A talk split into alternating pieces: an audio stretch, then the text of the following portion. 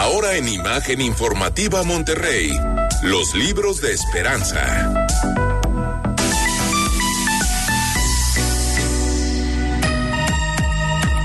Estamos listos para hacer un viaje literario con Esperanza Buenrostro. ¿Cómo estás, Esperanza? Buenas noches. Hola, José Luis. Buenas noches. Bien, gracias. ¿Y tú?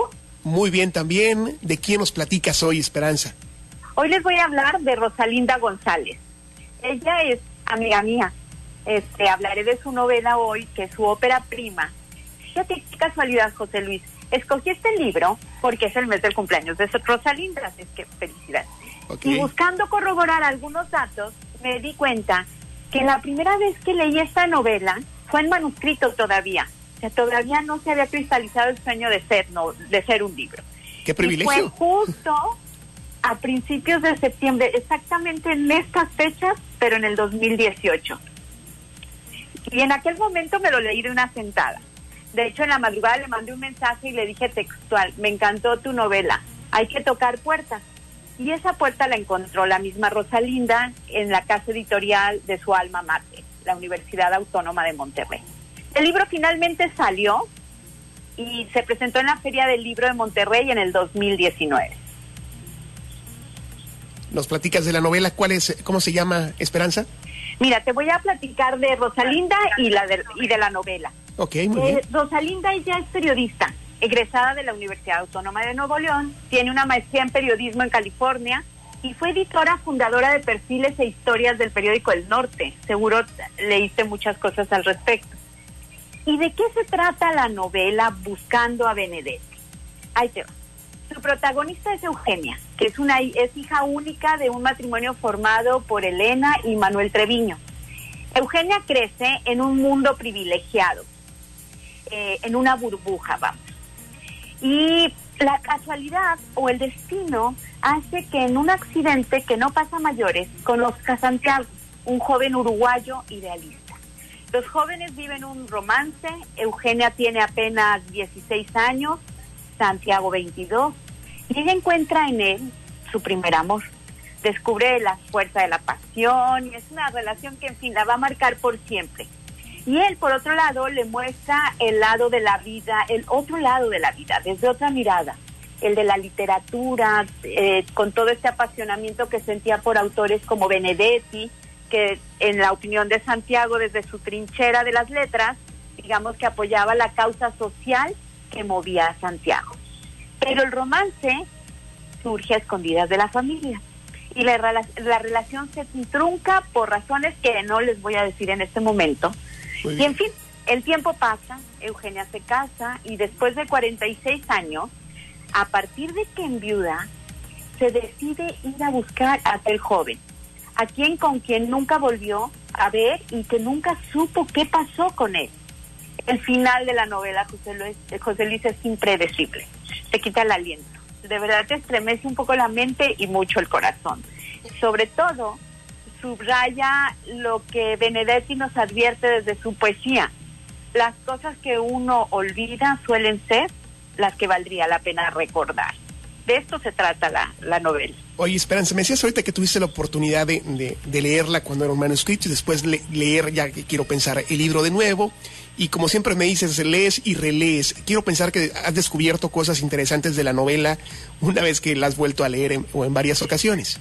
Ay, sí, fíjate qué curioso. Yo en realidad nada más iba a buscar unos datos, pero la novela me volvió a atrapar y me di cuenta que algunos detalles pues se me habían olvidado, otros no los había notado. Encontré, por ejemplo, que es una novela excelentemente estructurada y que te mantiene en vilo. O sea, desde la primera página de verdad te picas, ya no puedes dejar de leer. Y es una novela que habla de la búsqueda de la verdad, esa que duele pero que es necesaria de la necesidad de ir a veces al pasado, cerrar ciclos y darle, darle como cara a cosas que quedaron inconclusas. Oye, ¿es, novela histórica?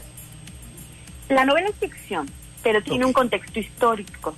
Está situada en los años 70 y vamos a descubrir en la novela que al igual que ahora, eso es terrible, ¿eh? eso es como estrujante porque está escrita eh, o está situada en los años 70 y la violencia, las desapariciones que por diferentes motivos suceden forman parte a una hora de esta terrible cotidianidad que sufrimos como sociedad, que es como un cáncer, ¿no?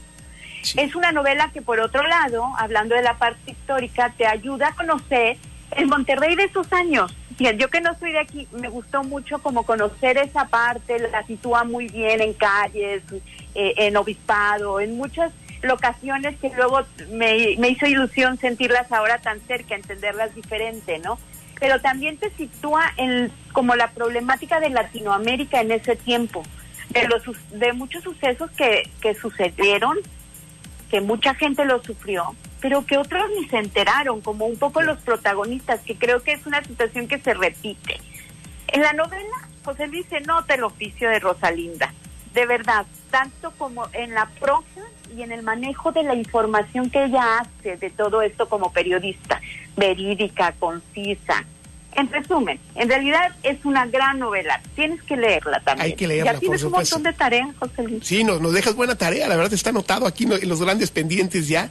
Y, lo más importante es que se puede conseguir el libro, ¿verdad, Esperanza? ¿Lo podemos conseguir? Sí, se puede conseguir en, en la casa del libro este, eh, ahí en la universidad, en, en donde en Padre Mier, en la casa del libro de la universidad. Y este, Rosalinda estuvo en varios talleres en Cálamo con Patricia Lauren, ¿te acuerdas que hablamos de ella ya? Este también lo tenemos en Cálamo, ¿no? Ah, perfecto. A ti te voy a regalar uno, José Luis, con dedicatoria, claro, y todo. Por favor, lo espero con ansias, querida Esperanza. Y por favor, no te puedes ir sin que nos dejes una frase. Bueno, y es que Benedetti no, no terminamos, ¿verdad? No, no terminamos, pero bueno, les voy a recordar una frase que es parte de un poema que es realmente bellísimo. Eh, si te quiero es porque sos mi amor, mi cómplice y todo. Y en la calle codo codo somos más que dos. Y también nace ahí por una, por ahí una cita de Gustavo Adolfo Becker, muy linda, que a lo mejor te va a sonar, te la digo de una vez. Por favor. Por una mirada, un mundo por una sonrisa, un cielo. Por un beso, yo no sé qué te diera por un beso. Yo no sé. No, pues ya quedamos aquí muy románticos. Es correcto. Gran noche de martes, Esperanza. Te seguimos en Cálamo también con todas las actividades que tienen. Creo que es muy importante también revisar eh, la cantidad de talleres y cómo podemos eh, sumarnos también con ustedes en el Centro Cálamo, Centro Literario Cálamo. Esperanza, te mandamos un abrazo. Gracias, José Luis. Igualmente, nos vemos con el próximo libro de Esperanza. Ándele, muchas gracias, buenas noches, Esperanza, buen rostro. Continuamos con más, viene Rocks con mucho de los espectáculos.